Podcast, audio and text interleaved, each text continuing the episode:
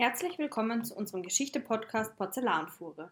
Wir nehmen euch mit auf die Ausfahrten durch die unbekannten und auch manchmal pikanten Geschichten der Vergangenheit. Und jetzt einsteigen und zuhören.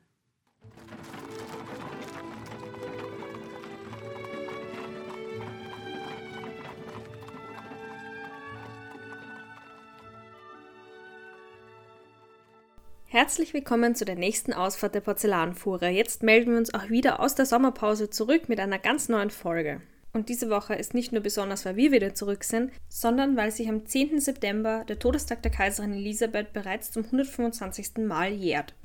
Da wir das Leben der Kaiserin ja besonders in den letzten Folgen genauer beleuchtet haben, widmen wir uns diese Woche dem Attentat und auch dem Attentäter, der sich vor 125 Jahren mit seiner Tat in die Geschichte eingeschrieben hat. Nämlich Luigi Lucchini. Eigentlich eine sehr unspektakuläre Geschichte dafür.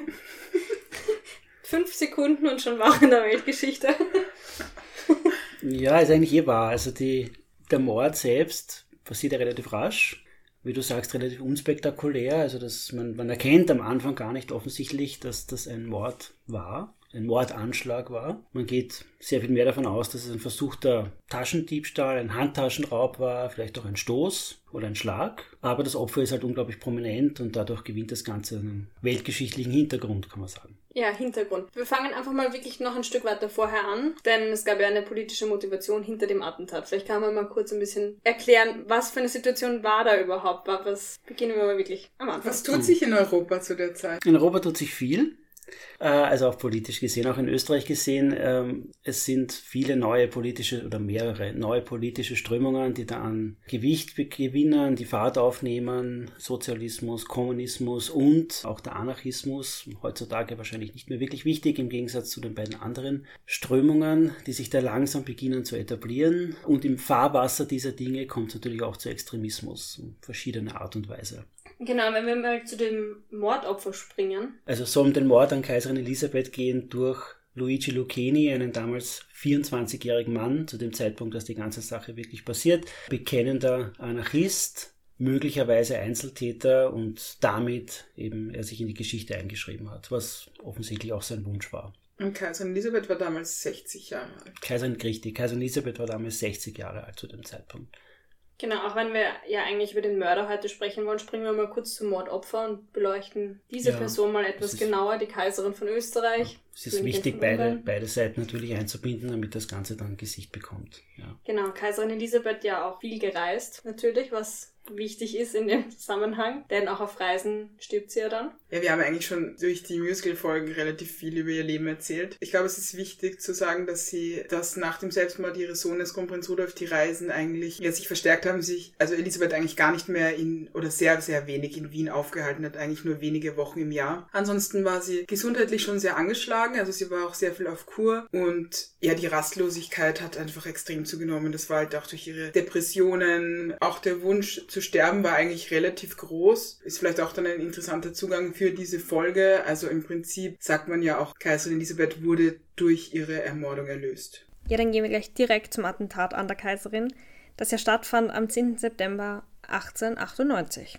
Das sind ein paar Sachen, die vielleicht schon recht interessant sind. Die, Frage darf man generell vielleicht stellen, wie schafft man das als, Durchschnittsmensch? Also Luigi Lucchini war ein Gelegenheitsarbeiter. Er war, das möchte ich damit ausdrücken, nichts Besonderes. Er hatte keine besonderen Rechte, Qualitäten. Wie schafft das ein Durchschnittsmensch überhaupt so nah an einer der höchsten Persönlichkeiten des damaligen Europas überhaupt ranzukommen? Denn der Mord selbst ist nicht durch eine Schusswaffe erfolgt. Da wurden keine Bomben geworfen oder ähnliches mehr. Also der musste sehr nah an sein Opfer rankommen. Er hat sie mit einer Pfeile erstochen mit einer dreikantigen, ziemlich dünnen sogenannten Schlüsselpfeile. Das heißt, er musste unmittelbar Körperkontakt zu ihr erlangen. Und er hat aber diese Waffe auch selbst gebaut. Ja. Also er hat sie im Prinzip ja. selber zugespitzt, sage ich jetzt mal. Richtig, angeschliffen. Und genau. man darf nicht vergessen, er hatte sich vorbereitet. Also es ist ja nicht so einfach, das Herz jetzt mal so als Laie zu treffen. Mhm. Das heißt, es war jetzt keine Spontanaktion, sondern er wollte irgendeine Person durch eine Pfeile ermorden. Und die sollte direkt durchs Herz gehen. Also das war der Plan. Und wie du schon sagst, man musste ja sehr nahe an diese Person kommen. Die Frage ist ja eigentlich auch, wie kommt man Kaiserin Elisabeth so nahe? Genau. Ist es nicht im Normalfall so, dass jemand im Adel eher, heute würde man sagen Bodyguards, aber auf jeden Fall irgendwie geschützt wird durch mhm. Personen? Also es gab doch sicher damals einfach einen Personenschutz, wie das halt heute auch der Fall ist. Ja. Warum ist es dann bei Elisabeth so einfach gewesen?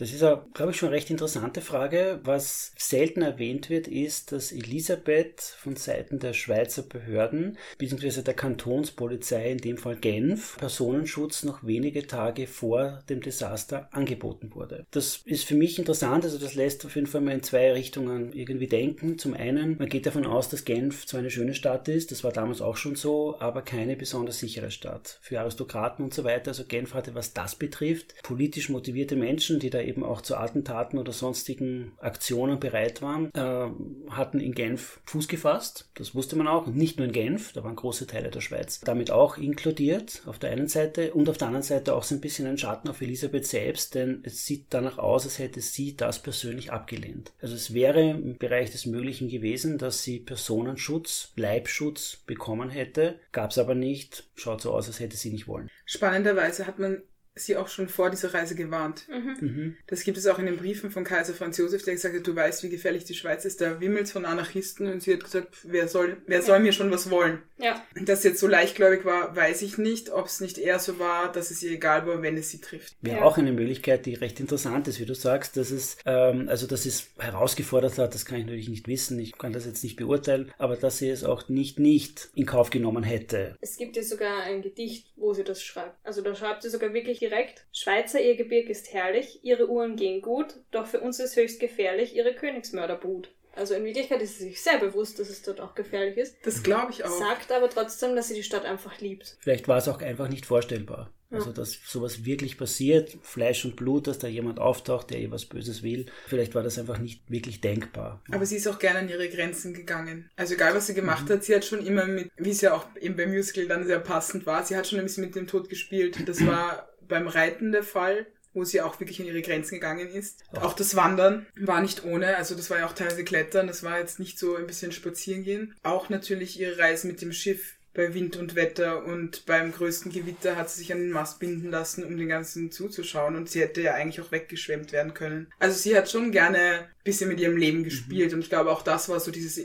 Irgendwo es, dabei, ja. dass ich gedacht hat, ja, wenn es so sein soll, also es ist eh alles Schicksal, sie war ja doch auch irgendwo abergläubisch, beziehungsweise hat sie einfach Mhm. Ja, so- hat angenommen, dass das Schicksal eh jeden ereilt. Also man kann dem Schicksal nicht davonlaufen, sondern wenn es so sein soll, dann passiert's und in dem Fall hat das Schicksal eben zugeschlagen. Auch das ist ein ganz guter Gedanke. Also, dass es einfach in Kauf genommen hat, dass was passieren hätte können. Also, offensichtlich viele Gedanken hat sie sich nicht gemacht, weil sonst hätte man von Seiten der Schweizer Behörden diese Dinge annehmen können. Das sind ja schon so ein bisschen Winke mit den Zaunfehlen, wenn man so möchte. Also wenn die schon extra anbieten, einen Personenschutz und dann sagen, na, brauche ich nicht. Man kann sich vorstellen, dass die wissen, dass Genf, also wie gesagt, eine hübsche Stadt ist, aber zur damaligen Zeit nicht ganz einfach. Also wie auch immer man das jetzt interpretieren möchte, es kommt dann zu diesem Desaster, es ist der 10. September 1898.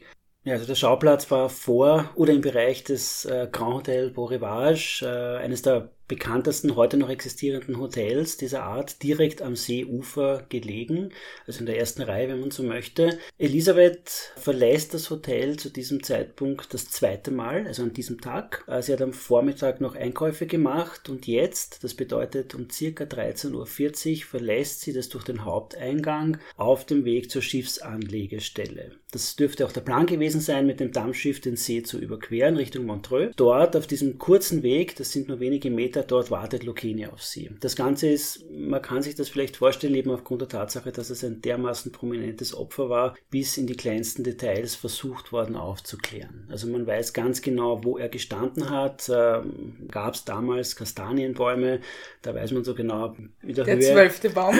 in der Höhe welchen Baumes, der, welcher Baum ist der zwölfte Baum, genau.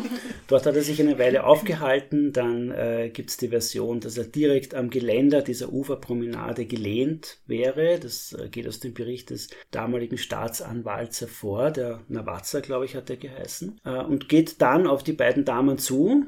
Also man ungefähr auf derselben Höhe ist, Elisabeth mit der Gräfin Starei Ihrer Hofdame. ihrer Hofdame, richtig. Äh, sonst, wie gesagt, keine Personen, keine Diener, keine Sicherheitsleute, Gepäckträger, wichtig zu erwähnen, hat relativ kurze Zeit vorher das Hotel verlassen, ebenfalls durch den Haupteingang und Koffer Richtung Schiffsanlegestelle getragen. Man geht heute davon aus, dass Lucchini das mitbekommen hat und dadurch interpretieren konnte, dass Elisabeth diesen Weg nehmen wird. Also das war für ihn ein Zeichen, dass sie jetzt relativ bald wirklich auftauchen wird. Er dürfte sich dann darauf vorbereitet haben und attackiert die beiden Damen, eigentlich Elisabeth. Die Dinge, die, der Fall wird so beschrieben, dass er auf sie zugeht, wirft einen Blick unter diesen schwarzen Hut. Elisabeth ist komplett schwarz gekleidet und dann sticht er zu.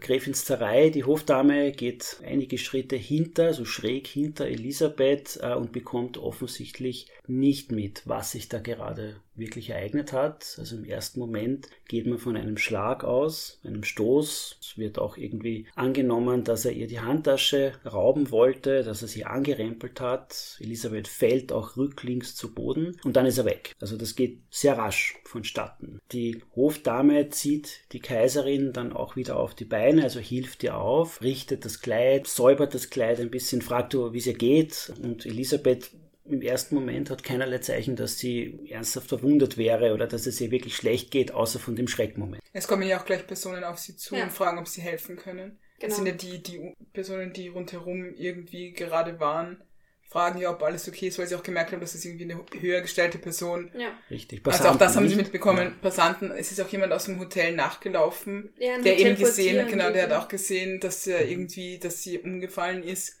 und fragt ihm auch noch, ob alles in Ordnung ist, ob sie nochmal zurückgehen will ins Hotel. Genau, richtig. Und sie sagt ja. dann aber, nein, nein, es geht schon. Also sie winkt dann ab und weil sie ja sowieso das Schiff unbedingt erreichen wollte. Also sie waren ja auch schon knapp dran. Wohl. Sie waren mhm. ja offensichtlich auch zeitlich schon relativ knapp dran. Das Ganze, um das ein bisschen einordnen zu können, äh, am frühen Nachmittag, also man geht ungefähr aus von 13.40 Uhr. Ja, mhm. dürfte dieses Zusammentreffen tatsächlich dann passiert sein. Das Schiff offiziell sollte um 1345 ablegen und auf dem Schiff kommt es dann zur Ohnmacht. Sie fällt um, sie wird bleich im Gesicht, sie tut sich schwer mit dem Atmen, dann öffnet man dieses enge schwarze Kleid und findet diesem weißen Unterhemdchen einen überschaubaren Blutstropfen, wenn man so möchte. Also so wenig Blut, das ist alles in kleinem Rahmen, aber es ist eindeutig zu sehen. Äh, sie wird in weiterer Folge in einer zusammengezimmerten Bahre oder Trage ins Bore Rivage zurückgetragen und dort nach weiterer Zeit verstirbt sie. Also sie sieht dann noch dahin, das wird auch in etwa so beschrieben. Es gibt dann einen Dr. Golay, der sie noch betreut, der angeblich auch versucht hat, ihr noch eine Sonde einzuführen in den Bereich der Wunde, um das genauer zu untersuchen. Das funktioniert aber nicht und relativ bald darauf stirbt sie. Offiziell als Todeszeit wird angegeben 14.40 Uhr, das Herz nicht mehr schlägt und offensichtlich kein Blutstrom mehr im Körper vorhanden ist. Interessant,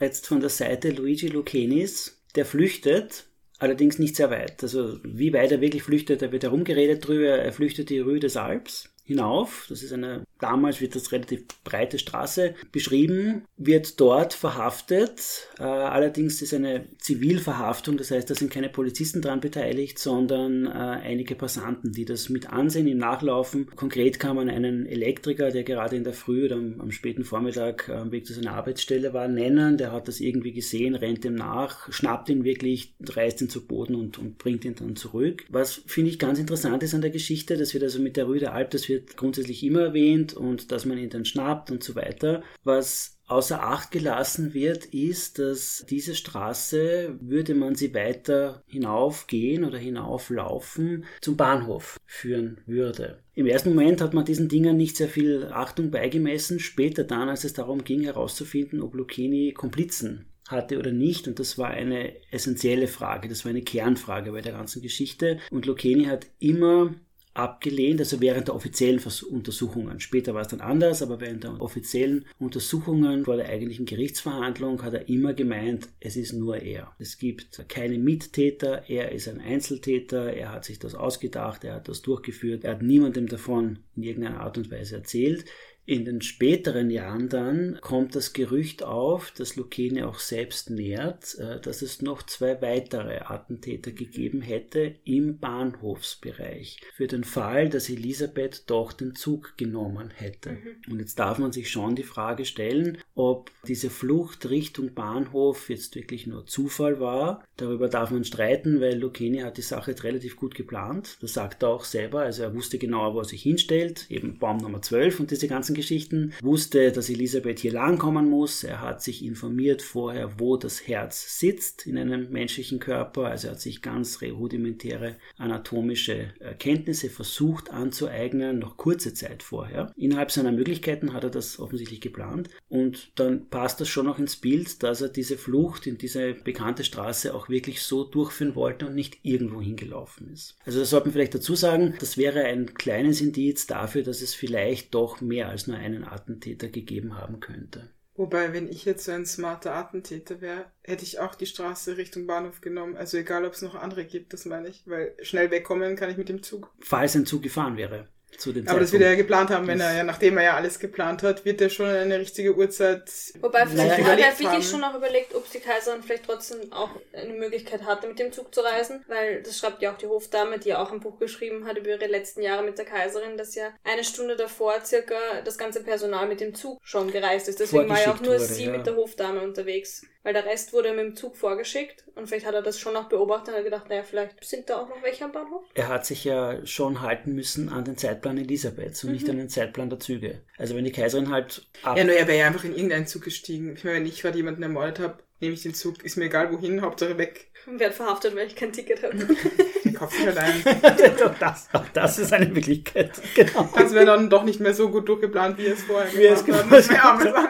Okay, also vielleicht wäre das eh gegangen, ja. Also ich sage, er wird ja wohl einen Fluchtplan auch haben. Möglich, ja. Ich glaube nicht, dass er frei, unbedingt freiwillig ins Gefängnis wollte, weil wir wissen ja auch, dass es jetzt nicht so angenehm in Schweizer Gefängnissen ist. Nein, also es wird er dann, hat er dann auch bemerkt in den nächsten Jahren, dass das ja, gar nicht mal so lustig ist. Dass es nicht lustig ist, also das ist, es gibt ja dann dieses Foto, das darf man oder soll man vielleicht schon noch erwähnen, das auf den ganzen Buchcovers zu sehen ist, das auf irgendwelchen Artikeln, die es um die, um die Lucchini halt sich drehen, äh, irgendwie abgedruckt ist. Also Lucchini in der Mitte, zwei wache Beamte, zwei Justizbeamte, einer links, einer rechts, er mit Hut und lächelt und wird eben vorgeführt. Äh, dieses Foto wurde gemacht wenige Tage nach dem Attentat im Zuge dieser ganzen sehr umfangreichen Verhörtätigkeit und zeigt ihn eben im Innenhof dieses Gefängnisses vom Untersuchungsgefängnis in Richtung Verhörsaal, Raum, also man sagt offiziell Richtung Gerichtsgebäude. Da ist dieses Foto als Schnappschuss eigentlich entstanden und das wahrscheinlich mit Abstand bekannteste Foto von ihm überhaupt. Und, und wird aber oft so dargestellt, als wäre das kurz nach der Tat gewesen. Mhm. Ja,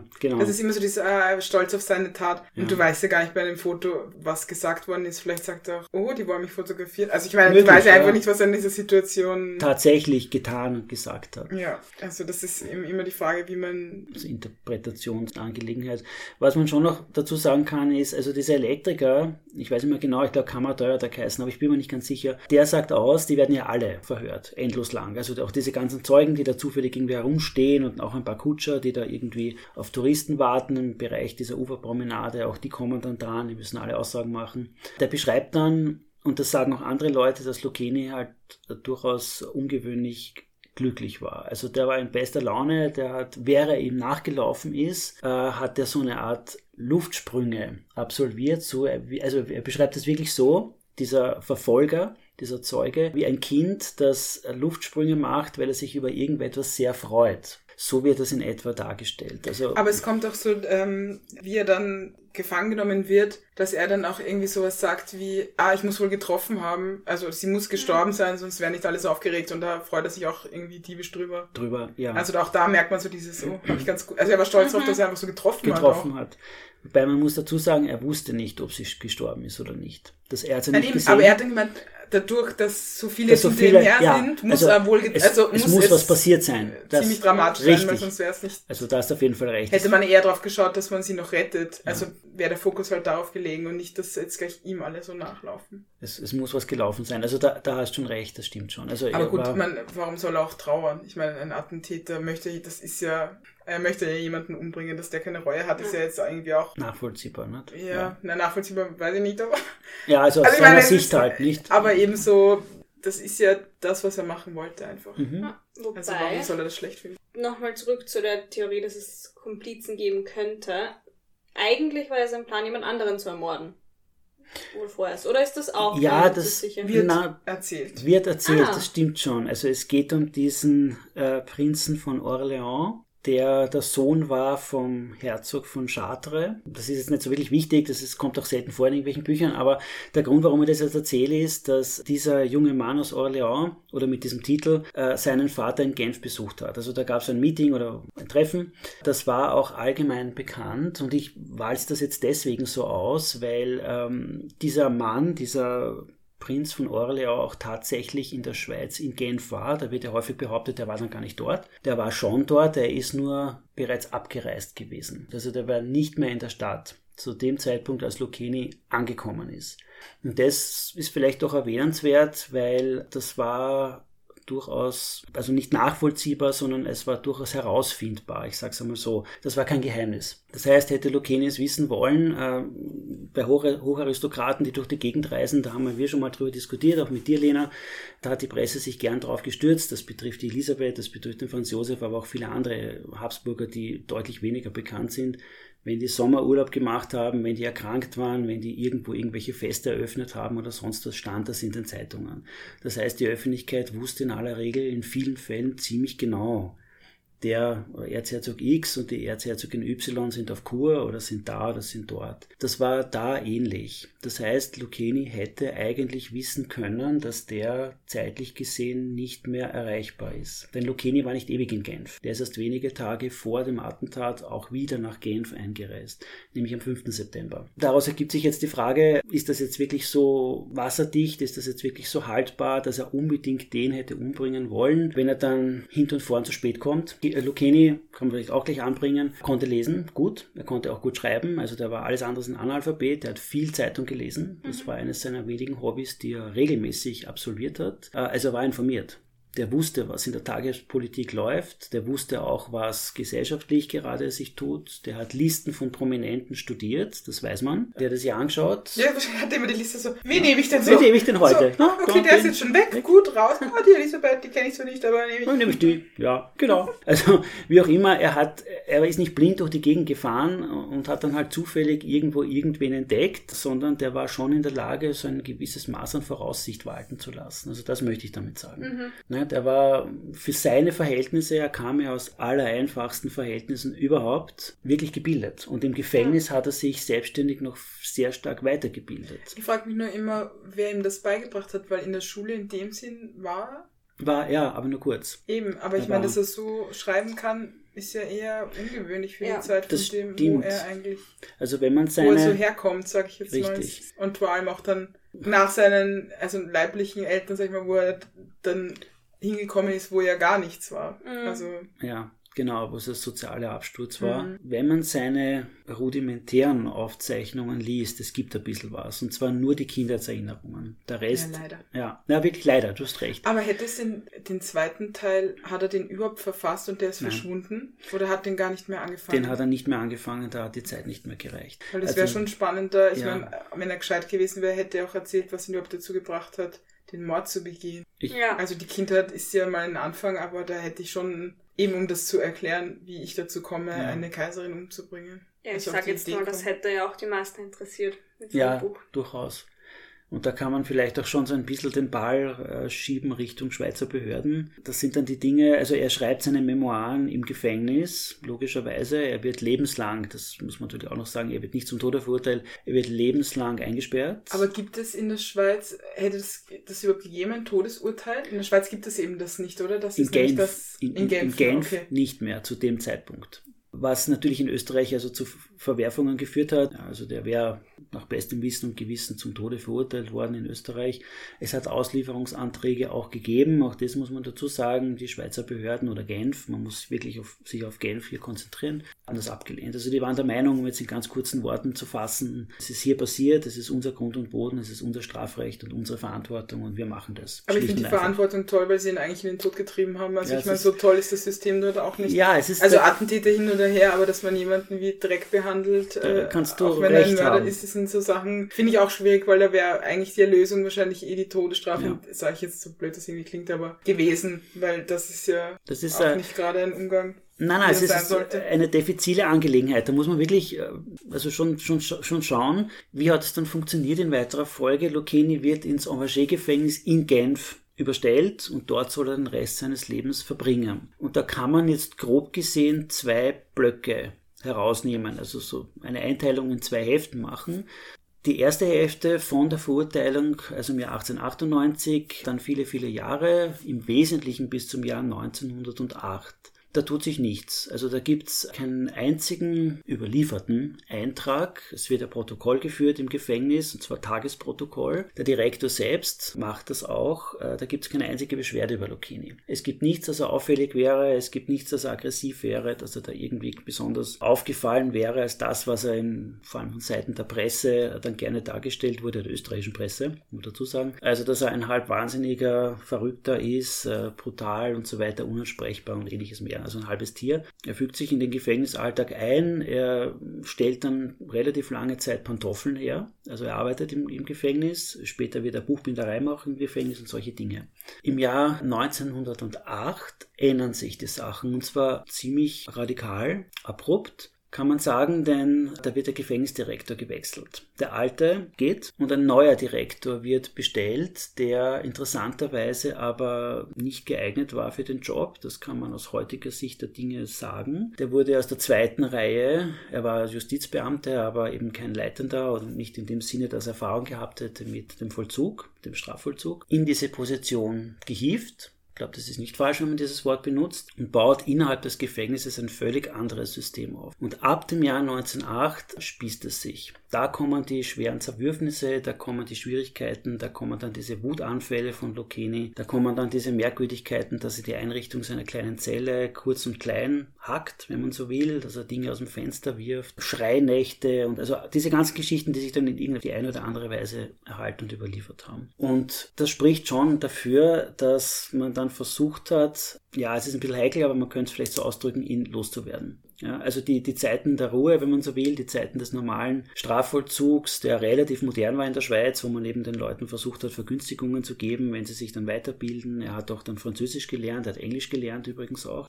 Er hat eben seine Memoiren geschrieben, über Jahre hinweg, das sind knapp 200 Seiten gewesen damals. All das ist mir über Nacht weg. Und wirklich schwierig wird's 1908-9 dann, vor allem im Jahr 1909 wird's dann, wird's dann heikel, weil da verschwinden diese Memoiren. Das sind fünf Hefte, so ähnlich wie Schulhefte schauen die aus. Also die wurden Lucchini vom Gefängnis zur Verfügung gestellt, dass er seine Schreibsachen machen kann und 5. oder 9. März oder so sind die weg. Und dann, dann wird die Sache wirklich, also gerät außer Kontrolle.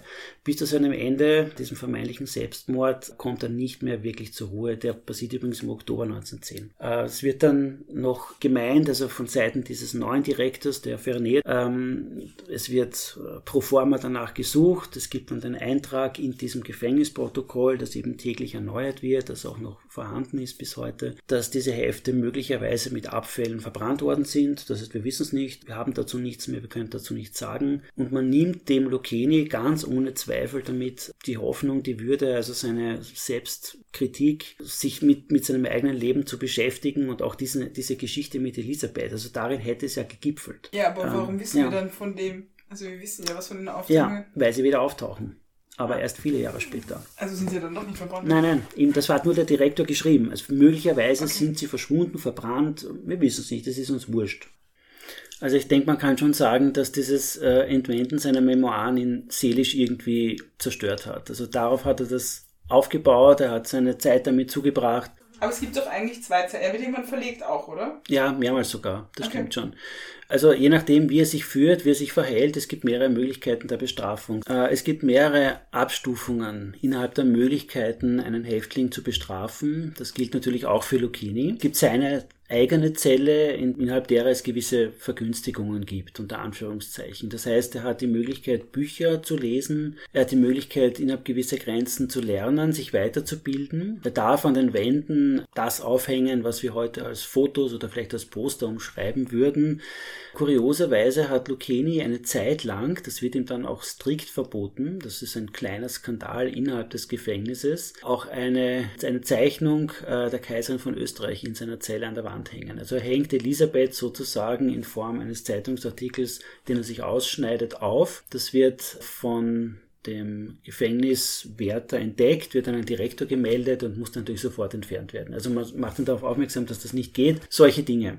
Gibt es aber ein Foto davon? Also weißt du, wie das ausgesehen hat? Also Mich würde nur interessieren, ob Text dabei war, so auf die Art der Attentäter, also dass er eigentlich sich selber da nur feiert. Also mir wäre es um mir wäre es nicht bekannt. Also was im Detail das war, es geht auch die Geschichte, ich weiß nicht, ob das vielleicht eh ein und dasselbe ist, dass es eine Ansichtskarte war, auf der Elisabeth, also eine typische Touristenkarte, auf der Elisabeth abgebildet war, dass er auch solche Dinge aufgehängt hat. Grundsätzlich hat er sich von allen möglichen Menschen, da Prominenten der damaligen Zeit, Ansichtskarten in seiner Zelle an die Wand geklebt. Ja, mhm. alles Mögliche. Also so wie das heute vielleicht auch noch teilweise der Fall ist. Teilweise war es erlaubt, andere Dinge waren nicht erlaubt, mussten wieder entfernt werden. Also das mit diesem Zeitungsbild, dieser Zeichnung der Kaiserin von Österreich, das war, wurde als reine Provokation gewertet. Warum er es wirklich gemacht hat, weiß ich nicht. Lucchini hat das in seinen Aufzeichnungen auch nicht erklärt, warum er die Elisabeth da hingeklatscht hat an die Wand. Ich, ich weiß es nicht. Dann eine weitere Möglichkeit war äh, eine verschärfte Haft. Also er war sowieso in seiner eigenen Zelle, also Einzelhaft wäre der falsche Ausdruck, aber verschärfte Haftbedingungen, wo er keine Vergünstigungen mehr bekommen hat und eine dritte Möglichkeit, die in den letzten Monaten öfters in Anspruch genommen wurde, war Dunkelhaft. Also das ist dann wirklich das, wofür man es halten kann. Diese Zellen sind sehr gut beschrieben. Es gab mehrere in diesem Auberger-Gefängnis im Unterbereich des äh, Gebäudes, das es heute übrigens in der Form nicht mehr gibt. Also man kann die Zellen auch nicht mehr besichtigen. Diese Zellen waren sehr klein, die waren knapp zwei Meter hoch und ungefähr fünf Quadratmeter groß. Also die waren wirklich klein, ausgestattet minimalst. Das heißt, da gab es eine Art von Polster, der mit Stroh ge gefüllt war. Da gab es eine Matratze, es gab kein Leintuch, weil man verhindern wollte, dass man das als Strick benutzen kann, um dem Gefangenen jede Möglichkeit zu nehmen, sich das Leben zu nehmen. Und mehr war schon nicht mehr drinnen. Ja, also nur mein Abort und, und damit war die Sache erledigt. Also nicht mal ein richtiges Bett und es gab eine Doppeltüre, das heißt eine Stahl- oder eine Eisentüre, zumindest war es eine Metalltüre und außen wurde noch mit einer Holztüre extra geschlossen, damit kein Licht reinkommt. Das heißt, man ist da wirklich in völliger Dunkelheit in diesem Loch gesessen und musste im schlimmsten Fall mehrere Tage überstehen. Verpflegung nur noch wirklich das klassische Wasser und Brot. Wird auch von Raten gesprochen, also sehr unangenehm und Leute, die mit permanenter Dunkelheit Schwierigkeiten haben, also das dürfte wahrscheinlich die meisten betreffen, wenn man die Orientierung verliert, auch das Zeitgefühl irgendwann einmal verliert, äh, also psychisch wahrscheinlich nur sehr schwer zu ertragen. Und das war in den letzten äh, Monaten vor seinem Tod und äh, in der, an dem Tag bzw. Abend, wo dann dieser Selbstmord auch wirklich kommt, der Fall. Also er hat Selbstmord in dieser Dunkelzelle verübt. Kann das sein, wenn sie ihm alles wegnehmen? Das ist eine gute Frage, also eine wirklich gute Frage, nämlich, weil sie nehmen ihm in dem Fall zwar das Leintuch weg, der obligatorische Gürtel, der normalerweise auch entfernt wird, also das Standardprozedere, der bleibt ihm aber. Und, Und das finde ich schon spannend, ja, weil ja. Also ich wusste, dass er sich mit dem eigenen Gürtel erhängt hat. Ja. Nur die Frage ist eben, warum war der überhaupt da? Die Frage Weil man ja Vorsichtsmaßnahmen getroffen hat. Genau. Ja. Die Frage ist nicht beantwortet, bis heute nicht. Auch von den Schweizer Behörden übrigens nicht. Der Gürtel ist 75 oder war 75 Zentimeter lang, ungefähr 2 Zentimeter breit, war ein Standard-Ledergürtel für Gefangene. Also das ist, wie gesagt, man weiß unglaublich viele Details von diesen ganzen Geschichten. Das beginnt beim Mord selbst, also bei dem Anschlag, bis hin zu solchen Geschichten, wie was hatte Luigi Lucchini an, an Kleidung den Gürtel hat man ihm nicht abgenommen. Ja, also und, und an dem hängt er sich auch. Dieses, der Prozess des äh, sich selbst des Lebennehmens in seinem Fall ist schwierig. Also schwierig im Sinne der Interpretation. Es passiert am 19. Oktober 1910 im Auberger-Gefängnis in einer dieser Dunkelzellen und da gibt es jetzt unterschiedliche Zugänge und unter Anführungszeichen auch Möglichkeiten. Die Rahmenbedingungen waren so, das haben wir gerade festgestellt, das war der Gürtel, mit dem hängt er sich auf, den hat er behalten, obwohl er den gar nicht hätte haben dürfen in diesem Zusammenhang und in dieser Situation. Das ist ein Punkt. Zweiter Punkt, äh, dieser Gürtel wird befestigt an einem Fensterhaken. Eine, die Fenster in diesem Bereich der Zellen waren verdunkelt und dieses Scharnierhaken, an denen die Fenster dran waren, war offensichtlich erreichbar. Es wird beschrieben, dass Lucchini den Fensterkit teilweise entfernt hat, um den Gürtel dann an diesem Haken befestigen zu können und sich damit dann eben das Leben zu nehmen. Äh, also ich, wie gesagt, die, die Zellen kann man nicht mehr begutachten, das ist alles ein Theoretikum, aber es gibt dann die Gegenargumentation, äh, wie hätte er ohne irgendeine Form von Werkzeug, denn man hat ihm auch das Besteck weggenommen, er hatte weder Gabel noch Löffel, natürlich kein Messer mehr, äh, was übrigens in normalen Zellen bei normaler Haft schon der Fall war. Also man hat ihm in seinem normalen Raum, in dem er gelebt hat, Löffel, Gabel, Messer zukommen lassen. da nicht mehr. Wie er diese Mauerteile da rauskratzen hätte sollen mit bloßen Fingern, das ist ein Gegenstand Diskussionen, die bis heute oder bis heute unter Anführungszeichen so lange Zeit noch geführt wurden. Auch das ist ein Punkt, den man anmerken könnte. Könnte man aber mit dem Gürtel rauskratzen. Vielleicht wäre eine Möglichkeit gewesen. Und der nächste Punkt, äh, es passiert genau um 18 Uhr abends. Das ist jetzt nicht irgendeine Uhrzeit, sondern das ist die Uhrzeit, an der der Wärter seine Runde an der Zelle Lukenis vorbei machen muss. Jetzt gibt es mehrere Zugänge zu der Geschichte. Die einen sagen, er war still. Äh, die anderen Zeugen sagen, er hat gesungen, war so bester Laune. Es gab keinen Grund da reinzuschauen, weil solange der singt und fröhlich ist, irgendwie muss man die Tür nicht öffnen oder die Klappen nicht öffnen, um da reinzuschauen. Es gibt wieder welche, die meinen, er hat geschrien, er hat getobt und geschrien und es gibt wieder welche, die meinen, es war still. Was stimmt, lässt sich aus heutiger Sicht der Dinge natürlich keiner Weise mehr eruieren. Warum ich das jetzt so erwähne mit diesen 18 Uhr, der Gefängnisdirektor, bereits erwähnter Fernet, der Lucchini sehr feindlich gegenüberstand, hat die Theorie aufgebracht, dass Lucchini sich nicht wirklich erhängen wollte, sondern einen Selbstmord vortäuschen, also heutigem Neudeutsch faken wollte, dass er gefunden werden wollte im richtigen Moment, um dieses Vorkommnis als Druckmittel zu nutzen gegenüber der Gefängnisleitung. Also der wollte sich aufhängen, das dürfen wir nicht zulassen, den müssen wir anders behandeln. In diese Schiene hätte sich das bewegt und dass es ein Unfall war. Das heißt, dass der Wärter um einige Sekunden, um eine Minute zu spät gekommen wäre, als er sich unabsichtlich wirklich das Leben genommen hat. Natürlich gibt es eine Menge andere Leute, die sagen, es war ein echter Selbstmord. Also er hat sich aus Verzweiflung aufgehängt. Um 18 Uhr ist es dunkel im Oktober. Mhm. War, selbst wenn er reinschaut, sieht er es nicht. Also ich meine, das ist ja, ja, das meine ich ja. Es ist ja dunkel. Ja. Was soll ihm das bringen? Also, warum ja. soll er reinschauen? Wenn er Lärm macht, schaut er sowieso nicht rein, ist ja logisch. Äh, weil um 18 Uhr die Runde war. Die Kontrolle war. Die Kontrolle war. Das heißt, die, also die Idee bei dieser Theorie, ja, also ob die stimmt oder nicht, ich lasse das jetzt wirklich nur dahingestellt, ich erzähle sie nur. Die Idee bei dieser Theorie war, dass Lucchini zu dem, äh, und Lucchini wusste, angeblich, das ist, muss man jetzt auch noch so ein bisschen verfeinern, dass jeden Tag um 8, unter anderem um 18 Uhr das ein Wachorgan. Unter anderem, aber ich meine, ja. wenn ich mich hier hänge und das soll aber jemand sehen, dann mach ich es doch, wenn es hell ist. Naja, in der Dunkelzelle ist ja wurscht. Da, ja, aber ich meine, Licht. Ja, aber das ist trotzdem ein anderes. Ich meine, das Gefängnis ist also ja. Also, woher weiß er, dass es 18 Uhr ist? Das ist der, ja, das, das ist der Punkt. Nächste. Genau, Anna, du hast das recht. Das ist der Punkt. Äh, er konnte nicht wissen, dass es wirklich, vielleicht irgendwie schätzen, aber dass es wirklich 18 Uhr ist. Er hat natürlich keine Uhr gehabt und er ja, sah gut, aber nichts er, Du kannst ja hören, wenn der Wärter eine Tür ja. aufmacht, vielleicht ist es immer selber Geräusch gewesen. Vielleicht. Weil du ist ja immer hellhöriger, wenn alles dunkel ist, konzentrierst du dich ja. aufs Hören. Ja, natürlich. Das wäre eine Möglichkeit gewesen, ja, wenn da draußen einer vorbeigeht, dass man dann unter Anführungszeichen diese Show abzieht, falls es eben eine war. Ich glaube eben nicht, dass es so ist, weil anscheinend ist er ja vorher schon durchgedreht richtig. und war psychisch also ich auch beieinander. Nicht wirklich, das ist, es, es hört sich sehr nach einer Schutzbehauptung eines ja. Mannes an, also ich spiele nochmal auf diesen Direktor, diesen Fernet an, der immer wieder Schwierigkeiten mit ihm hatte. Was man dazu noch sagen kann, also um 18 Uhr am 19. Oktober mit einem Gürtel in dieser Zelle, das war das Ende von Luigi Lucchini 1910. Die Probleme waren, wie gesagt, schon vorher evident. Es gibt zum Beispiel im Jahr 1909 einen sogenannten Skandal, so wurde das vom Gefängnisdirektor dann in seinem Protokoll auch niedergeschrieben. Äh, Lucchini wird aus seiner Zelle woanders hingeführt. Es gab da eben vorher wieder eine Episode mit Toben und Schreien und ähnlichem mehr. Und dann tut Lucchini was, was andere Strafgefangene vor ihm, also in anderen Zusammenhängen und anderen Gefängnissen auch schon getan haben. Er springt nämlich über die Balustrade von dem Fliegenabgang circa vier Meter in die Tiefe. Die Wärter, er reißt sich los, springt darunter. Es wird auf der einen Seite als Selbstmordversuch angesprochen, interpretiert, aber äh, genau dort, wo der Lucchini hinspringt, steht unten, der steht nicht im Erdgeschoss, der Gefängnisdirektor. Also der springt oder versucht auf ihn draufzuspringen.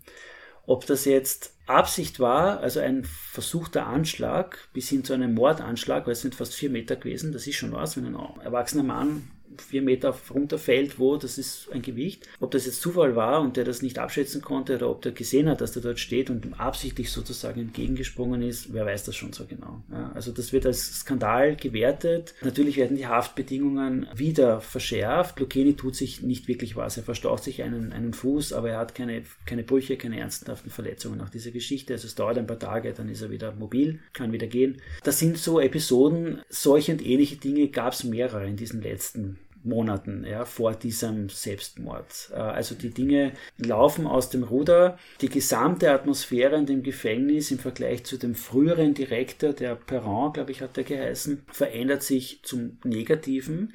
Es gibt von dem Geistlichen, Gefängnisgeistlichen, äh, ein Buch, das kaum wer kennt. Ich weiß nicht, ob das überhaupt in Deutsch jemals übersetzt wurde in dem er diese Dinge auch anprangert. Also da schreibt er, er lässt Gefangene zu Wort kommen, also übernimmt das so Art Interviews, dass es den Gefangenen schlecht geht, dass die Wärter einfach untragbar sind, weil da einfach Selbstjustiz und ähnliche Dinge mehr in der Tagesordnung sind, dass es keine Gerechtigkeit gibt, also dass das kein normaler Gefängnisbetrieb mehr ist und dass der Direktor, eben dieser Fernet, äh, nicht wirklich ernst genommen ist von seinen eigenen Leuten. Also das Justizpersonal, das Wachpersonal macht über gewisse innerhalb gewisser Grenzen, was es will. Das ist alles schwierig. Ja gut, also wenn steht auch beschrieben, wie es dann weiterging. Man hat ihn gefunden, man hat versucht, ihn, weiß ich nicht, wiederzubeleben. Hat man, weiß man da irgendwas? Äh, ja, ein bisschen was weiß man schon. Also man hat ihn nicht wiederbelebt. Äh, da gibt es auch zwei Versionen, die sich marginal irgendwie ein bisschen unterscheiden. Das eine ist, später, ich glaube im Jahr 1912, wird dieser Gefängnisdirektor, der übrigens später dann Jugendrichter wird, also der hat dann eine Karriere und das ändert sich alles. Er will ihn in einem Interview, das übrigens wenn ich mich richtig erinnere, mit dem Corti sogar geführt wurde. Beiden hatten auf jeden Fall Kontakt für diese berühmte Elisabeth-Biografie, den Lucchini persönlich gefunden haben, noch hängend an diesem Fensterhaken. Und da sagt der Fernet, dass der Lucchini eben mit dem Gesicht abgewandt zu der Wand aufgefunden wurde, also schon tot, das heißt Wiederbelebungsversuche waren sinnlos, wären sinnlos gewesen. Die zweite Version ist die, dass zwei Justizwacherbeamte, die das dann irgendwie mitkriegen, also in die Zelle hineinlaufen, das ist übrigens ein Punkt, der, oder ein, ein, ein José, das auch grafisch grafisch abgebildet wurde in unterschiedlichen Tageszeitungen, dass die ihn gefunden haben, allerdings äh, mit dem Gesicht zur Tür hängen. Wie auch immer man das jetzt bewerten will, das sind so kleine, feine Unterschiede. Lucchini war auf jeden Fall zum Zeitpunkt, wo man diese Zelle betritt, definitiv nicht mehr am Leben. Also da war nichts mit Wiederbeleben. Äh, es gibt da relativ genaue Beschreibungen, wie der ausgeschaut hat, das ersparen wir uns jetzt vielleicht, aber er war definitiv tot zu dem Zeitpunkt. Es hat dann natürlich eine Autopsie gegeben, man hat das alles untersucht, wie vorher angemerkt, unterschiedliche Versionen. Was bekannt wurde, was in irgendeiner Weise, in irgendeiner etwas merkwürdigen Weise auch interessant ist, äh, Lucchini wurde nicht einfach so begraben, zumindest nicht alles von ihm, sondern der Kopf wurde eingelagert. Das heißt, man hat ein Präparat erstellt, man hat den Kopf geöffnet, den Schädel geöffnet, äh, das Gehirn entnommen und dann anatomisch untersucht. In der Schweiz war das noch hat aber keinerlei Abnormitäten gefunden. Ja, also das alles, was so dazugehört, was damals wissenschaftlich schon machbar war, deutete nicht darauf hin, dass der irgendwelche Abnormitäten im Hirn hatte. Hat man das nicht öfter gemacht bei Straftätern und zu ja. schauen, ob da irgendwas abnormal war im Hirn und zu erklären, ja, warum sie immer wieder. Straftäter geworden sind? Ja, immer wieder. Aber es war generell Gehirnforschung ja. damals. Ich meine, du hast ja auch bei Beethoven und, und, und jetzt gerne bei Komponisten, ob das Genie, Richtig. ob das am Gehirn erkennt, ob das irgendeine das ja, stimmt, auch Andersartigkeit aber höchstwahrscheinlich war das auch der Grund, warum man die Autopsie dann durchgeführt hat. Ja, genau. Also da gab es, äh, was übrigens bis in die neueste, in die jüngste Vergangenheit irgendwie auch noch mitspielt, also Serienmörder, die dann versterben irgendwann einmal auf natürlichem Wege im Gefängnis. Da gibt es mehrere Gehirnuntersuchungen, wo es dann auch wo versucht wird, irgendwelche Zusammenhänge herzustellen. Also die Gehirnventrikel, wenn die zu klein oder zu groß sind oder ähnliches mehr. Also solche Aber Dinge gibt es. Man weiß es mittlerweile, dass das, ja. nicht, dass das Gehirn eigentlich nichts ja, damit na, zu tun hat. In den wenigsten Fällen. Also ja. dass es wirklich sichtbare, greifbare anatomische Anomalien gibt, die dann beweisen würden, dass da irgendwie, also der das tut, was er getan hat, wie auch immer, das ist eher, eher steht, glaube ich, auf eher schwachen Beinen. Was in dem Zusammenhang vielleicht auch noch irgendwie erwähnenswert ist, äh, ein Name Cesare Lombroso, kennt heute kaum mehr wer. Ähm, Lambrusco. Ja, der Lambrusco klingt nach Italien, passt auch die Richtung. Er war Italiener, er war Anatom, er war also Mediziner, Hygieniker, Forensiker, Pathologe im 19. Jahrhundert war das, äh, zweite Hälfte 19. Jahrhundert, war das äh, noch nicht so klar aufgeteilt, häufig. Also das war so oft ein bisschen überlappend. Warum ich den jetzt noch ins Spiel bringe, äh, Lombroso hat diese anthropologisch-kriminalistische Schule, die sogenannte positive Schule, ins Leben gerufen. Und Lucchini ist ein kleiner Teil dieses wissenschaftlichen Konstrukts, das der im Wesentlichen entworfen hat. Und ich finde, man sollte ihn kurz erwähnen, weil die Theorien, die er aufgestellt hat, da geht es nämlich um diese Geschichten. Ja, da geht es um Phrenologie, da geht es um den Zusammenhang zwischen anatomischen oder physiologischen Merkmalen und Verhalten. Und was der gute Herr Lambroso halt gemeint hat, ist, also er hat auch mehrere Bücher geschrieben und eines davon ist sehr bekannt geworden, dann leider auch für das Dritte Reich, Nationalsozialismus, die haben das also dankbarst angenommen. Es geht darum, dass man negative Eigenschaften ganz generell, also verbrecherische Eigenschaften, Gewalttaten und ähnliches mehr, anhand von körperlichen Merkmalen, auch physiologischen Merkmalen, vielleicht vorherbestimmen könnte. Und daraus wurde die Idee geboren, dass es den geborenen Verbrecher gibt. Das heißt Menschen, die nur weil sie so und so ausschauen, weil sie bestimmte körperliche Merkmale haben, automatisch böse sind oder den Hang zum Bösesein haben, ja, zum Verbrechertum haben. Der, der Begriff des geborenen Verbrechers wurde auch wirklich geprägt. Und der nächste Schritt wäre dann gewesen, auch das hat der Lombroso noch angeregt, dass bei Gerichtsverhandlungen Mediziner Psychologen, Psychiater, also im Wesentlichen damals Mediziner und Anthropologen, ein sehr viel stärkeres Mitspracherecht hätten haben sollen, aber nicht in dem Sinne, wie es heute ist, dass man sagt, man möchte ein psychologisches Gutachten erstellt haben und so weiter. Das ist ja heute gang und gäbe, sondern dass man sagt, naja, der schaut jetzt so aus und der hat zum Beispiel zusammengewachsene Augenbrauen oder sehr prominente Backenknochen oder Jochbein und ähnliches mehr. Das heißt, der war's der hat dieses und jenes gemacht und damit, wenn man das weiterspinnt, Menschen, die bestimmte Merkmale haben, körperlicher Natur,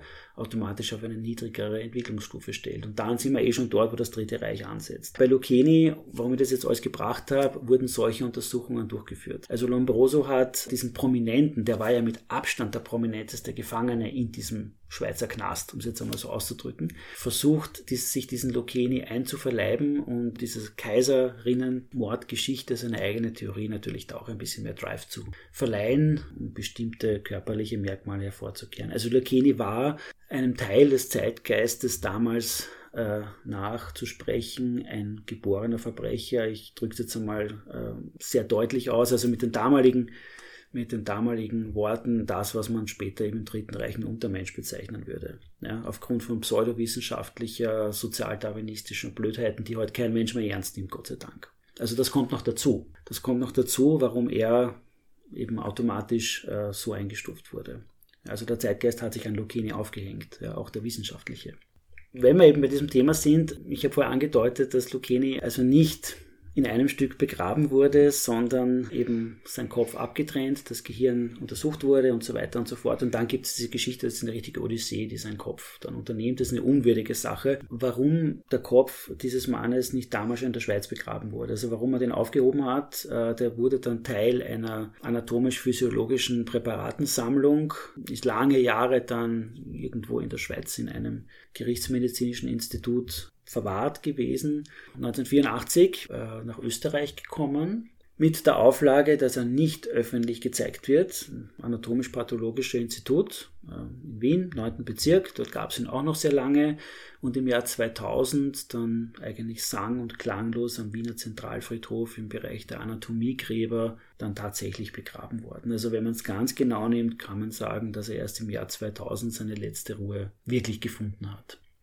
Aber das heißt, in dem Bereich, da steht jetzt, da gibt es kein Schild oder irgendwas, sondern das ist wirklich nur. Das ist ein Anatomiegrab. Wiese, Wiese. Da ist einfach gar nichts. Das ist Wiese. Es gibt ja, also wenn man am, am Zentralfriedhof im 11. Bezirk in Wien spazieren geht, der ist riesengroß, da gibt es ein paar sehr interessante Gräber, Ehrengräber, schöne Kirchen und so weiter. Also viele Leute tun das. Es ist mittlerweile auch eine Touristen. Und Rehe. Und Rehe gibt's auch, ja, also alle möglichen Dinge kann man dort entdecken. Äh, ist also ein bisschen auch eine Touristenattraktion geworden, der Wiener Zentralfriedhof. Und da gibt's eben eine Sektion, die Anatomiegräber. Das ist auch keine Geheimsektion, die kann man finden, sehr leicht am Lageplan und dort ist nichts zu sehen. Also dort gibt's einfach keine Stelle, wo man weiß, da ist jetzt der Kopf vom Lucchini oder sonst irgendwo irgendwas. Es ist Anatomiegebiet. Aber hin und wieder hört man ja, dass eben gerade, weil nur noch der Kopf übrig geblieben ist, dann äh, oft Spekulation, ob das wirklich Selbstmord war. In Verschwörungssachen hört man ja, dass es eigentlich vielleicht gar nicht er selber war. Und deswegen wurde das dann vertuscht. Und das, ja, das stimmt schon. Es hat schon damals gegeben äh, Zeitungsberichte, also im Jahr 1910, 1911 auch noch, wo spekuliert wurde, ob es wirklich selber war oder ob nachgeholfen mhm. wurde. Das, das Aber es wäre interessant, ob man diesen Kopf untersucht hat nochmal, ob das überhaupt geht, wenn der so lange im Alkohol gelegen ist. Also ob man da sieht, dass der Gürtel mhm. am Hals war. Das Macht, meine ich. ja. Oder ob da einfach gar nichts ist, das irgendwie darauf hinweist oder auch sein Gesichts, also nicht Ausdruck, aber das wird sich ja auch verändern, je nachdem, wie man Absolut stirbt, meine ich, wird ja. das Gesicht anders aussehen. Ist halt die Frage, Das- ob man das noch erstens nach so vielen Jahren, zweitens eben dadurch, dass das eingelegt worden ist, das Ganze erschwert.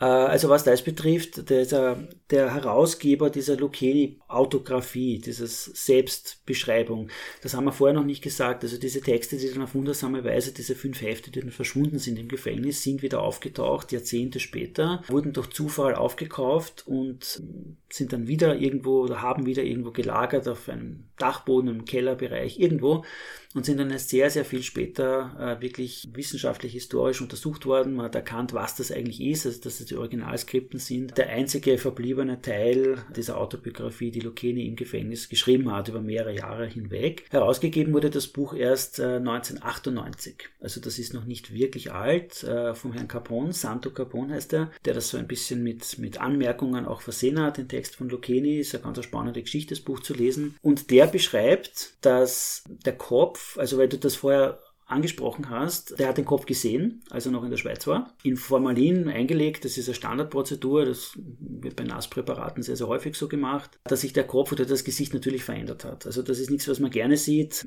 Formalin natürlich sorgt schon dafür, dass es keine Verwesungsprozesse gibt, die Strukturen einigermaßen halten bleiben, aber schön anzusehen ist das nicht. Was in dem Buch noch vorkommt, das ist mir jetzt gerade eingefallen, weil du gefragt hast, äh, es gab dann einen ganz kurzen Hinweis darauf, dass der Kopf offensichtlich unsauber abgetrennt wurde. Ja, was auch immer das bedeutet. Also ich, du du Klingt aber erkennt man eigenwillig, oder? Also äh, nach das, Fusch oder Ja. eben, Ja. dass man etwas also das ist nur- möchte. richtig. Ja, ja. Das ist nur ein Satz und da Klingt steht drin. komisch. Äh, Also es wurde gefragt, einen Anatomen, warum der, also warum das so aussieht, als ob der unsauber abgetrennt wurde. Also Antwort gibt es natürlich keine brauchbare darauf, aber das wäre eben so ein Hinweis jetzt, weil du eben gemeint Mhm. hast, was man da sehen kann und was man da nicht, was man da nicht sehen kann. Ich finde halt, es ist trotzdem, es passt halt nicht zusammen, man nimmt ihm alles weg. Leintuch, Gabel, Löffel, alles, aber den Gürtel behält man. Ist halt komisch. Ein eigenwilliger, ja, es Ja. ist eigenwillig. Ja, vor allem, wir haben ja auch nur die Aussagen von diesem Direktor. Ja. Also das hilft Einseitig. eigentlich auch niemandem was, weil ist ja klar, dass der sich da reinwaschen will. Man weiß ja schon oder man merkt einfach an den Sachen, die da passiert sind und auch immer dieser Wechsel von der Haft, dass ja da irgendwas im Busch war. Und selbst wenn der da hing und noch um sein Leben gekämpft hat, hätte er ihn auch nicht runtergeholt Das vom ist- Fenster. Was man schon sagen kann, wenn man diese Protokollgeschichten, also aus dem Gefängnisprotokoll, ein bisschen genauer liest, der Direktor dieser Fernet hat Lucchini kein einziges Mal wirklich recht gegeben, wenn Missstände aufgezeigt wurden. Also das, glaube ich, kann man sagen. Äh, Lucchini hat übrigens zwei Briefe geschrieben, auch in diesen letzten Jahren, an den Polizeipräsidenten der Schweiz. Die Briefe sind nicht einsehbar, weil sie noch existieren, weiß kein Mensch, wo die sind. Abgeschickt wurden sie. Es gibt nur ganz wenige Auszüge, die der Pathologe, der den Lucchini dann nach seinem Ableben angeschaut hat, in irgendeinem Schriftstück veröffentlicht. Und diese Auszüge sind auch in dem Luigi Lucchini Buch Ich bereue nichts zu lesen. Also das sind ein paar Sätze, die sind zugänglich. Und da klingt Lucchini ausgesprochen klar, höflich, äh, pointiert, logisch. Er beschwert sich über die schlimmer werdenden Zustände da drin. Also es sind nur zwei Absätze, mehr ist da nicht zu sehen. Aber das Ganze wirkt, als ob es ein gebildeter Mensch schreiben würde. Also das ist kein Wilder, der da irgendwas hinschmiert und sich dann aufregt und ähnlich gar nicht. Und wer eben diese, diese Autobiografie, es geht nur um die Kindheit, dann hört er auf, weil kurz darauf stirbt er auch schon. Also man kommt gar nicht bis zum Elisabeth-Mord. Soweit kommt er einfach nicht Aber ist die. Frage, ob es das nicht doch noch gibt. Man wusste ja auch nicht, dass es die gibt. Ja, du hast recht. Also vielleicht liegt noch irgendwo irgendwas. Wer kann das, wer kann das wirklich wissen? Ja. also diese fünf Hefte, da wusste man, die hat er sich vom Gefängnis ausgeborgt. Also sie haben nie im Privat gehört. Ja, diese, diese fünf Hefte waren, waren niemals sein Privateigentum, sondern blieben bis zu seinem Tod Eigentum des Gefängnisses. Und mehr weiß man nicht. Also ob er sich noch mehr ausgeborgt hat, Das Schreibmaterial. ich, gibt es nicht so eine Liste, wie viele er sich da genommen hat. Also ich, ich, ich weiß es ja, zumindest nicht. aber es ja, wäre das- sonst doch möglich, möglich ist, ist richtig. Möglich ist natürlich viel. Und in dieser, dieser Autobiografie, die beschreibt eben nur die Kindheitsjahre. Und auch die ist, das ist recht spannend, muss ich sagen. Also er ist eindeutig ein, ein Mensch, äh, der geistiges Potenzial hat. Er, er hat nicht unglaublich viel Bildung, weil einfach nie die Chance da war. Er hat einige wenige Monate in der Schule verbracht. Eine ganz normale durchschnittliche Schule war das, eine Landschule in der Nähe von Parma, in die er geschickt werden musste von seinen zweiten Zieheltern, damit sie das Geld weiterbekommen. Das war eine Grundvoraussetzung. Sonst hätten sie ihn wahrscheinlich nie dorthin geschickt. Das heißt, er lernt lesen und schreiben und verfeinert diese Fähigkeiten dann in den späteren Jahren so weit, dass er also wirklich eine Biografie aufsetzen kann. Und wer sich das anschaut, wer sich das durchliest, meines Erachtens kommt schon drauf, dass er ein intelligenter Mensch war. Also, dass er formulieren kann, das kann er ganz sicher und vor allem er kann auch reflektieren ja, über sich selber. Diese, da gibt es ein Kapitel oder ja, einige Absätze, da schreibt er über seine Mutter, die er nie gekannt hat. Ja, weder sein Vater noch seine Mutter. Äh, und die spricht er aber in direkter Rede an, was spannend ist. Also da geht es nicht darum, ich wurde geboren, ich komme daher, bla bla bla, dann finde ich dahin, so ist es nicht aufgesetzt. Also er spricht seine Mama direkt an. Er hofft auch, dass seine Mutter das irgendwann einmal lesen wird, vielleicht auch nach seinem Ableben. Das ist interessant gemacht, muss man sagen. Und man erfährt viel über italienische Waisenhäuser, also das System, das dahinter steckt und natürlich auch über die Zieheltern. In seinem Fall waren es zwei Familien. Die erste Familie wird relativ positiv beschrieben, da war er noch klein. Und dann die zweite Ziehfamilie nach einem weiteren Heimaufenthalt, diese Nikasis haben die geheißen, das dürfte ihm dann für ihn dann die Hölle auf Erden geworden sein. Aus unterschiedlichsten Gründen. Also da bricht er, da verliert er den Halt unter den Füßen. Da kommt es dann zu allen möglichen Formen von Missbrauch, also extreme Armut, die dort herrscht, mit allen Nebeneffekten und da wird er geformt. Ja, und da ist er zu dem Zeitpunkt, ist er noch ein Kind. Er ist bei den Nikasis, er kommt dorthin, als er neun ist und verlässt sie, als er 13 ist. Also ein, ein Kind, ein kleines Kind. Also der kämpft sich da durch, er muss es als Kind schon wird er weitervermietet an andere Personen, die er dort arbeiten, erledigen muss, an den hiesigen Pfarrer, an irgendwelche Bauern, wo er als Stahlknecht arbeiten muss. Das beschreibt er halt alles in seinen, in seinen Memoiren. Und eben nicht nur so, dass er immer meint, also es ist alles ein mies zu mir und gemein zu mir und schuld an alle anderen, sondern er reflektiert schon sehr wohl, wie er darauf reagiert, was er macht, ob das gut ist, schlecht ist. Er beschreibt einen Diebstahl, den er begeht bei dem Pfarrer, wo er eben Holz holen musste und so als Küchenjunge im Wesentlichen gearbeitet hat. Und da klaut er eine Zwei-Franken-Münze, wenn ich mich richtig erinnere, und da philosophiert er herum, dass man das eigentlich nicht tut und dass ihn das dann beschäftigt nicht? und kauft sich eine Hose drum, ja, weil er keine mehr hat. Schlicht und einfach. Also er hat nichts mehr anzuziehen und, und solche Dinge sind das. Und noch einiges mehr und das ist sehr interessant zu lesen. Es ist ein bisschen sozial. Ja, umso interessanter wäre es ja, wenn er so reflektiert ist, wie er dann den Mord an Elisabeth reflektiert ja, hätte. Genau. Das wäre eigentlich wirklich spannend gewesen. Wäre es ja primitiv Was gewesen, dann wäre es nicht so interessant. Es gibt auch noch die Militärzeit, das haben wir jetzt gar nicht angerissen. Also auch da könnte man noch lang drüber reden, aber er war beim Militär in Italien. Er macht den sogenannten Abessinien-Feldzug mit, also die italienischen Kolonialbestrebungen in Nordafrika spielen da so ein bisschen mit hinein. Auch da beschreibt er was, was eigentlich ganz spannend ist, weil er kriegt eine Medaille verliehen, die trägt er, er sagt auch, dass er die hat. Er sagt aber im gleichen Atemzug, im selben Atemzug, dass er es überhaupt nicht verdient hat, weil er war bei dieser berühmten Schlacht gar nicht dabei, er ist jetzt später nachgerückt. Ja, also er hat eigentlich dort nichts gemacht. Er ist dort nur herumgelungert und hat dort irgendwie die Stellung gehalten.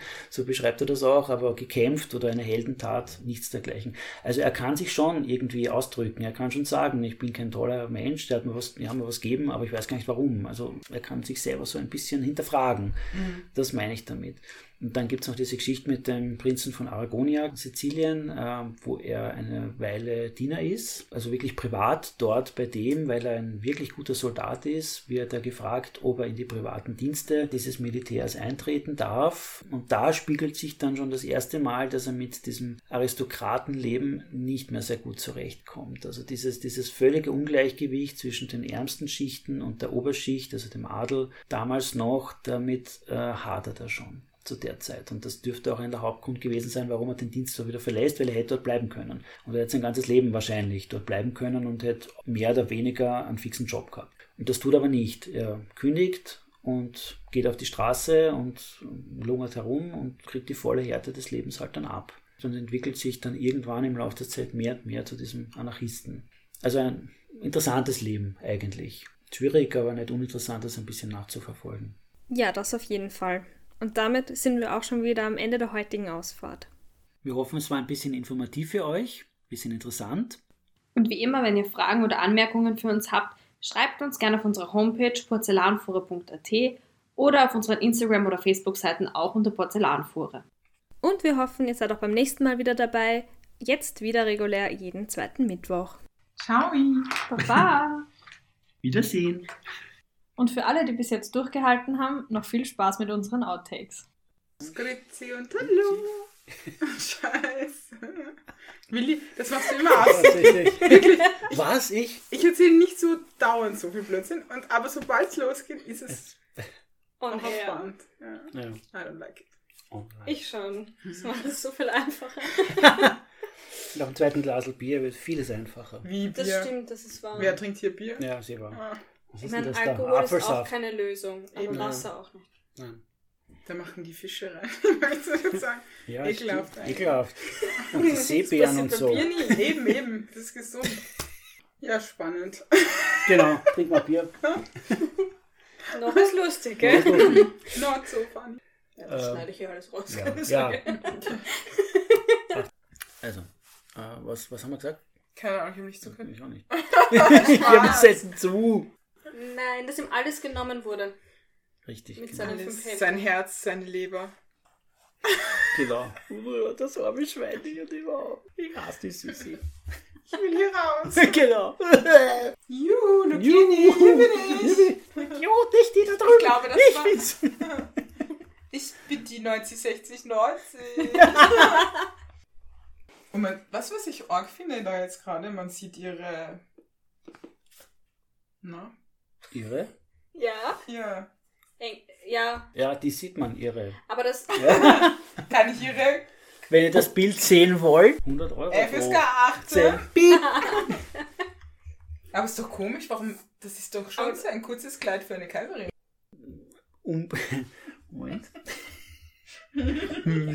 Warten, bis die Damen mit der Sauferei fertig sind. Links und rechts. Nicht gucken. Anna, das ist dein Computer. Das ist, das ist deine Verantwortung. Geht doch schon wieder, das ist schon mit Also, na, geht schon wieder. Also, ja, genau. Ja. Geht schon. Konzentration, mal. Ja, also Du passt. wieder. Lässt dich nur ablenken von unserer Sauferei. genau, nein, ist also genug mit den Glaseln. Das? Das sagst du nur, weil dein Glas leer ist, oder? Na, da schaut da ist noch ein bisschen was Apfelsaft, habe ich noch. Schaut jetzt schon wieder nah an. Ich kann. so ist brav. Ziemlich schnell bergab. Ich kann nicht gegen euch zwei kämpfen. Das macht doch gar keinen Sinn. Das ist gar nicht so eine- lacht, das kann ich, aber ich weiß nicht, kann ich- soll ich links, soll ich rechts? Ich habe leider zu ihr geschaut. Und ich habe gerade so reiß sie zusammen und dann ja. Vergünstigungen. Das heißt, er hat. Das macht gar keinen Sinn. Oh Gott. Warum ist das gar nicht so lustig? Das macht nichts, das kann passieren. Passt. Wir freuen uns auf euch. Pussy. Lucy. freuen uns. Das ist irgendwie Lebensmittel.